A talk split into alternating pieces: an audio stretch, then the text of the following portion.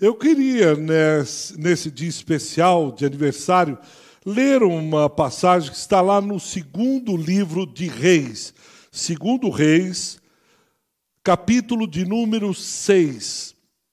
Nós vamos ler a partir do versículo de número 8. Vamos começar do versículo 8. Segundo Reis, capítulo 6, versículo 8. Eu espero que você esteja com a sua Bíblia, ou até mesmo, ah, eu estou no computador, lá tem Bíblia.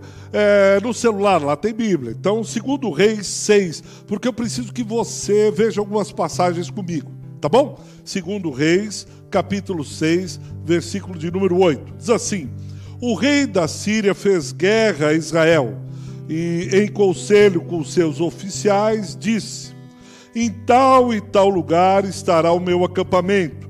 Mas o homem de Deus mandou dizer ao rei de Israel: Guarda-te de passares por tal lugar, porque os sírios estão descendo para ali. O rei de Israel enviou tropas àquele lugar de que o homem de Deus lhe falara e de que o tinha avisado, e assim se salvou, não uma, nem duas vezes. Então, tendo se turbado com esse incidente, o coração do rei da Síria chamou ele os seus servos e lhe disse: Não me fareis saber quem dos nossos é pelo rei de Israel? Respondeu um dos seus servos: Ninguém, ó rei, meu senhor, mas o profeta Eliseu, que está em Israel, faz saber ao rei de Israel as palavras que falas na tua câmara de dormir. Ele disse: Ide ver de onde ele está, para que eu mande prendê-lo. Foi-lhe dito: Eis que está em Dotã. Versículo 14. Então enviou para lá cavalos, carros e fortes tropas. Chegaram de noite e cercaram a cidade. Tendo se levantado muito cedo o moço do homem de Deus e saído, eis que tropas, cavalos e carros haviam cercado a cidade. Então o seu moço lhe disse: Ai, meu senhor, que faremos? Ele respondeu: Não temas, porque mais são os que estão conosco do que os que estão com eles. Orou Eliseu e disse: Senhor, peço-te que lhe abras os olhos para que vejam. O Senhor abriu os olhos do moço e ele viu que o monte estava cheio de cavalos e carros de fogo em redor de Eliseu. Vamos ter mais uma palavra de oração, pedindo que Deus possa falar ao nosso coração, pedindo que Deus possa nos ajudar a abrir a visão, assim como um dia Eliseu orou por seu servo, por seu moço, e lhe foi aberta a visão. Vamos orar? Pai, nós oramos em o nome de Jesus, pedindo que o Senhor nos ajude na compreensão das Sagradas Escrituras. Tira toda distração. É muito comum quando estamos no computador ou no celular ou até mesmo na TV, assistindo o culto online, nos distrairmos com zaps, e-mails, Instagram e outras coisas que estão ao nosso redor.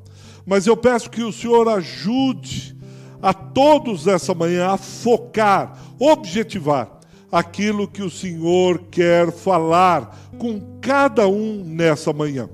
Nós oramos, clamando, rogando por tua intervenção e ajuda, no nome e pelo amor de Jesus, o nosso Cristo.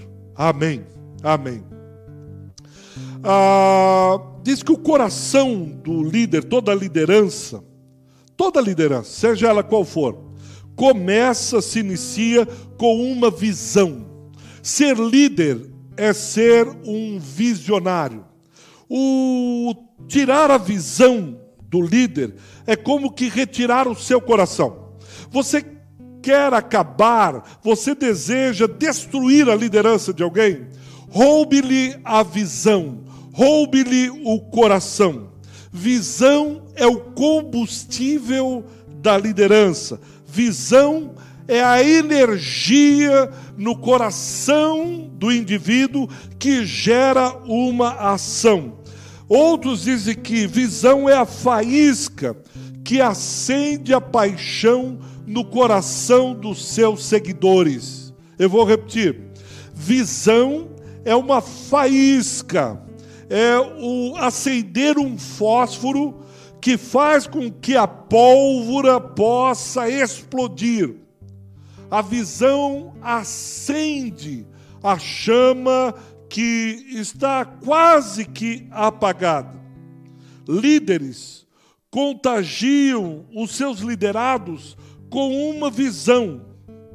Você quer ver alguém desmotivado na sua liderança? Você quer ver alguém é, empurrando com a barriga, levando o seu ministério, ou a sua vida profissional, ou a sua família, ou enfim, a vida, empurrando? Pergunte qual é a visão dele.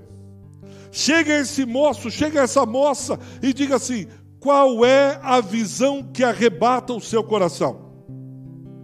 Eu tenho quase que 99% que ele vai ter dificuldades em falar acerca da sua visão. Visão é uma imagem do futuro que produz paixão. Me permitam repetir de novo. Visão é uma imagem do futuro que produz paixão. Quem disse isso foi Bill Hybels. Bill Hybels é o líder, ou foi até pouco tempo atrás, um dos maiores líderes da igreja na América do Norte.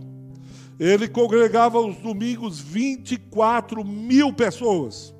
Eram não sei quantos cultos ao domingo. E certamente ele já não começou com 24 mil pessoas.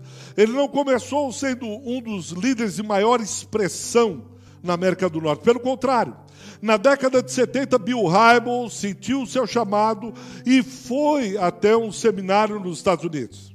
E ali foi convidado um pastor para que pregasse no início das aulas. E no meio da pregação, esse pastor desafiou em cima do livro de Atos, capítulo número 2, sobre buscar de Deus uma visão. Naquele seminário haviam vários seminaristas, vários homens e mulheres buscando preparo para o ministério. E quando esse homem fez esse desafio àqueles jovens teólogos, Bill Hybels sentiu desafiado, foi buscar ao Senhor e teve uma visão. E ele começa trabalhando com jovens numa igreja. Ele diz: Eu estou entendendo, estou buscando, eu estou começando a esboçar aquilo que Deus tem para mim como ministério. Ele começou em 71, liderando jovens, 25 jovens. Em três anos já eram 1.200 jovens. E Bill Hybels foi buscando a Deus para que a visão ficasse cada vez mais clara até que ele está numa viagem no Líbano, pregando o Evangelho, e lá Deus lhe dá uma visão. Ele percebe que o mundo estava mudando ao seu redor. A geopolítica na década de 70, 80, principalmente, estava mudando. Ele disse: Nós precisamos ter uma, um linguajar com jovens diferenciado. A evangelização precisa ter um, um retoque, é, é, um novo cenário. E Bill Hybels volta para a América do Norte, Illinois, e ele começa a preparar um grupo de jovens com uma música, com guitarra, baixo elétrico, com luzes, etc.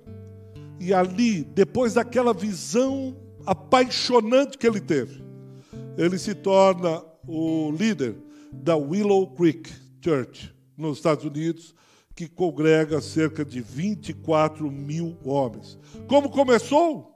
Com uma visão Quer ver um líder sem visão? Quer ver um líder sem um propósito? Sem algo da parte de Deus? Pergunte a ele o que lhe rouba o sono.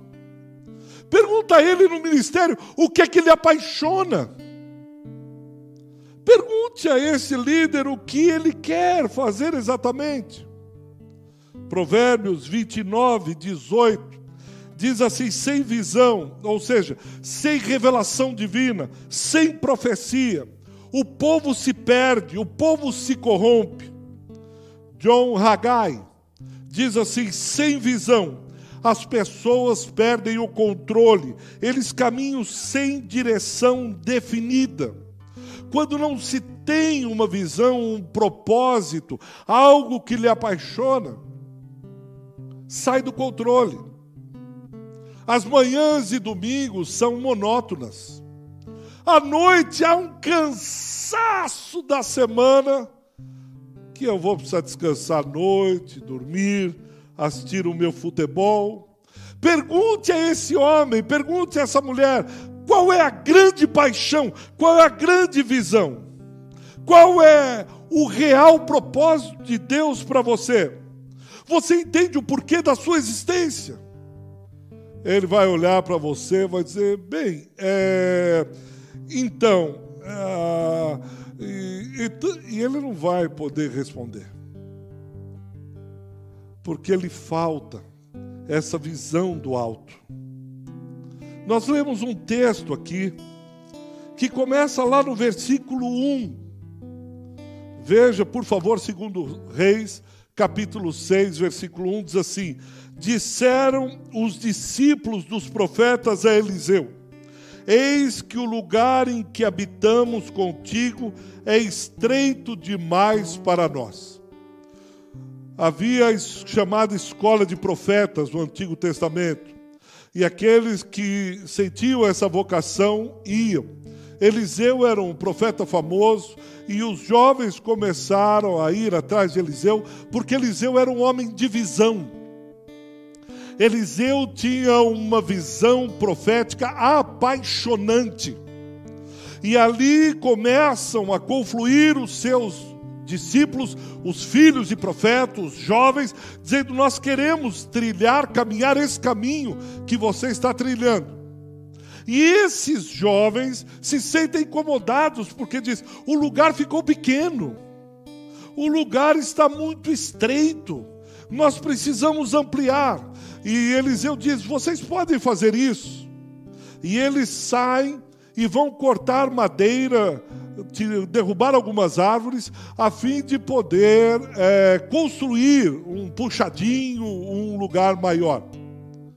E diz que lá pelas tantas, quando um foi dar uma machadada na árvore, diz que o, a, a cabeça do machado, o ferro, caiu na água. E ele se apavora diz: Ai meu Deus, o ferro era emprestado, o machado era emprestado. Eliseu tira um, um, um tronco, um, um galho, alguma coisa, vai até o rio e diz: mostra o lugar onde caiu. O jovem aponta e diz: Olha, ele caiu naquele lugar. E aí diz que Eliseu joga aquele pedaço de madeira e aí o ferro flutua. E o jovem vai e pega o ferro e continua o seu trabalho. Logo após isso, veja aí no versículo 8. Versículo 8 nós lemos: o rei da Síria está fazendo guerra contra Israel. No versículo 24 diz que o rei da Síria é bem Haddad. E aí Eliseu está com o seu moço, e no versículo 15 o moço se levanta muito cedo.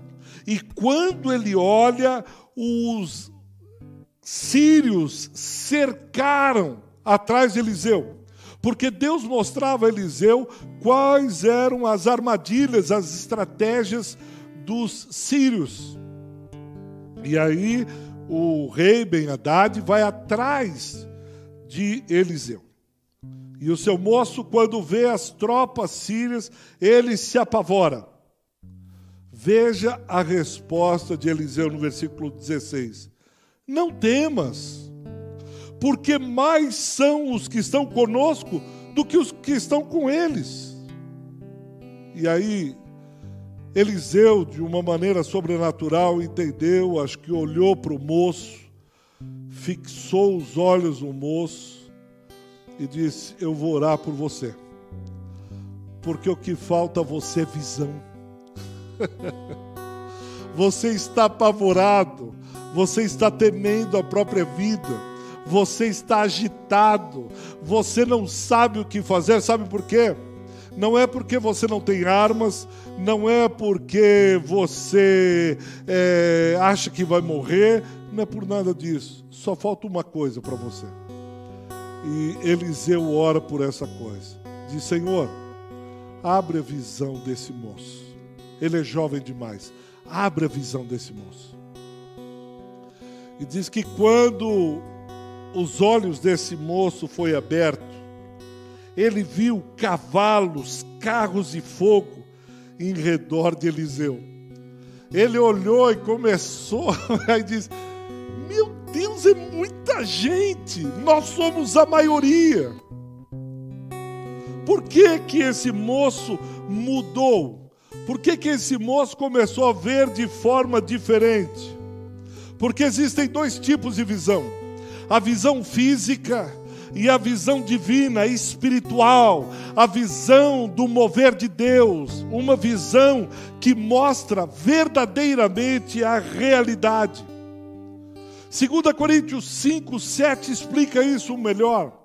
Diz: Nós vivemos pela fé, nós não andamos pelo que vemos, nós andamos pela fé, nós andamos com outra visão, nós temos uma outra visão da realidade. E muitas vezes a tua vista pode se tornar uma armadilha, um empecilho, um entrave à sua visão. A sua vista, aquilo que os seus olhos veem, pode ser uma casca de banana no caminho da visão que Deus tem para você. Uma é a realidade física vista pelos nossos olhos. A visão mostra aquilo que poderia ser. Quando o jovem de Eliseu, o moço de Eliseu, está com seus olhos naturais, aquilo que a vista pode ver, ele morre de medo. Mas quando ele tem a visão de Deus, as coisas mudam.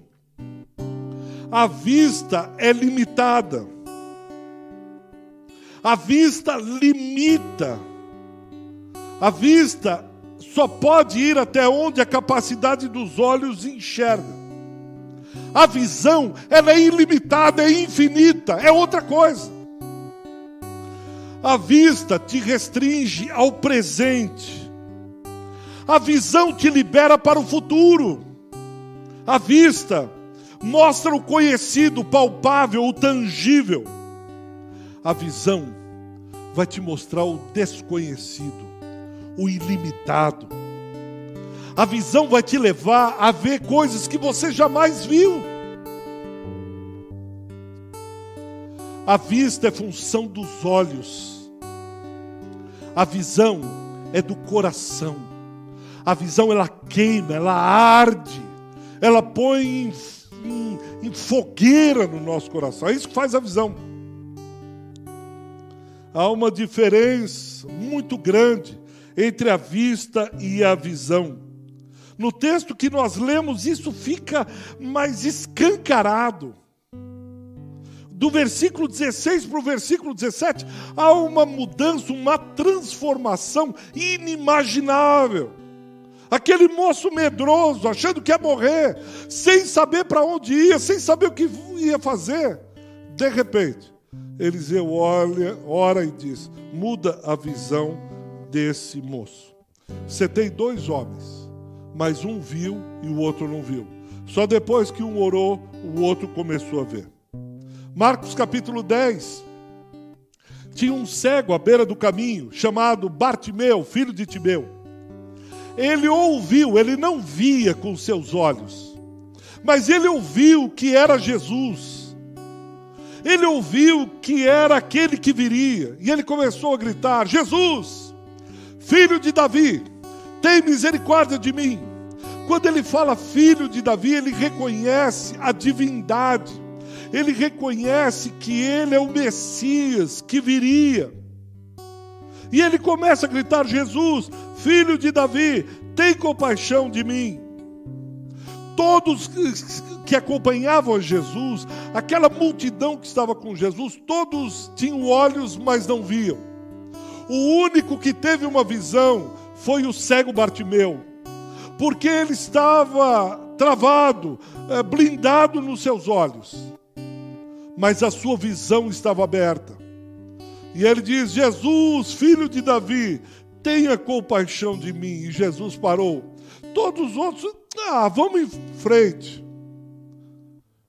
Todos ali viam com vistas, mas só um, Bartimeu, o cego, teve aquela visão. A tua vista pode tornar-se inimiga da visão. A tua vista pode trair a sua visão. Por isso que Paulo é taxativo na segunda carta aos Coríntios, capítulo 5, versículo de número 7. Andamos por fé e não por aquilo que vemos. Não confie nos seus olhos. Não creia que tudo aquilo que os teus olhos estão vendo seja realidade. Há um texto clássico Hebreus capítulo 11, versículo 1. Você conhece, certamente você sabe, Hebreus capítulo 1, falando da fé. Essa fé que Paulo fala, acerca da qual nós caminhamos, andamos por ela, pela fé, não pelo que os olhos mostram. Diz: a fé é o firme fundamento das coisas que se esperam, que não se vê, a convicção dos fatos que não se veem. A fé é essa certeza de que se Deus falou, Ele vai cumprir. A fé é essa convicção de andar pela fé nele, crendo nele, que se todos os exércitos do mundo, da Síria, nos rodeiem, estejam ao nosso lado, só irão fazer alguma coisa se Deus assim permitir. Isso é que é ter uma visão. Nossas vistas, os teus olhos, muitas vezes nos frustram. Mas a visão, ela nos anima, ela nos encoraja. Qual é a tua visão? O que é aquilo que lhe rouba o sono? Eu vou perguntar mais uma vez: qual é a tua visão? Nós estamos completando 23 anos. O que é aquilo que mexe com você? O que é aquilo que de alguma maneira faz com que as coisas sejam alteradas, mudadas? Essa é a pergunta. Gênesis 21, 19. Agar foi banida, expulsa de perto de Abraão. E ela está ao lado de um poço de água, ela está quase que para morrer com seu filho no deserto. Precisa vir o anjo para que diz: aqui tem um poço, você não morrerá, Deus abençoará Ismael. Há um profeta chamado Balaão, ele não vê, é impressionante. Ele é pago para amaldiçoar Israel e ele está tão cego, ainda que tenha suas vistas em plena saúde, que Deus abre a visão da mula para que visse o anjo. E Balaão é profeta e não vê. Balaão, como profeta, não vê, mas uma mula tem sua visão aberta. 1 Reis 18 fala sobre Elias. Ele está com o seu moço e começa a orar e diz: O que é que você está vendo? O que é que você está vendo? E ele não vê, mas Elias, depois de três anos e meio de seca, ele vê a chuva chegando. Você é capaz de ter essa visão, crer, ter fé que a chuva chegará. E eu termino com um dos exemplos mais trágicos, uma das histórias mais desastrosas, pelo menos na minha opinião, no meu ponto de vista, que é de Esaú e de Jacó. Terrível. Esaú chega morto de fome e ele se encontra com seu irmão Jacó. E ele olha e diz assim: o que me interessa a primogenitura? Para que serve eu ser o, ter a bênção da primogenitura? Se eu estou aqui morrendo de fome, eu quero é comer. E aí o seu irmão Jacó está preparando um prato de lentilhas. E Esaú só consegue enxergar o seu momento, o seu prato de lentilhas, a sua fome, aquilo que ele consegue ver. E aí Esaú olha e diz: Que me serve a primogenitura? Dá-me o prato de lentilhas, eu vou resolver meu problema agora, já, e você fica com a primogenitura. Esaú não conseguiu enxergar o que Deus tinha para o futuro dele. Esaú olha e não vê. Esaú tem olhos, mas não enxerga. Eu fico imaginando quantas vezes e em quantas circunstâncias somos Esaús, que trocamos uma visão de Deus, que trocamos algo inimaginável que Deus tem no futuro, pelo passageiro, pelo terreno, pelo instantâneo, pela necessidade imediata.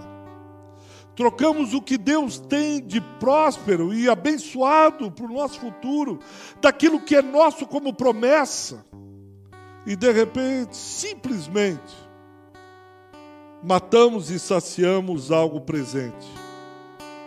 Visão é a capacidade de ver para além dos seus olhos, ver mais distantes que os olhos. É enxergar de uma maneira sobrenatural o que Deus tem para mim e para você. Talvez o Espírito Santo falou ao seu coração.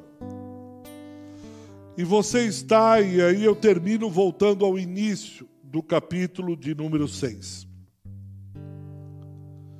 Diz que um moço está cortando a lenha, e o ferro do machado cai na água. E ele diz: Eu estou perdido, porque o machado era emprestado. Assim são os dons e os talentos que Deus nos dá. Eu vou para além. Assim é a vida. Deus nos dá, nos empresta vida. Deus nos empresta habilidades, capacidades, talentos e dons para expandirmos o seu reino aqui na terra. E no meio do trabalho, sabe Deus a razão por quê? Alguns irmãos, algumas irmãs, nós perdemos o ferro, o talento, a habilidade. Ele fica como que enterrado no fundo do rio. Ah, enterrado é terra, tá bom. Submerso nas profundezas do rio. E você não consegue mais cortar nenhuma árvore para expandir o reino de Deus. Você precisa de uma visão. Você precisa ver como Deus o vê, com esse potencial. Mas, pastor, eu perdi o ferro em algum lugar do rio da vida. Mas saiba que há um madeiro, aquele que Eliseu cortou, tirou da árvore, foi jogado no rio.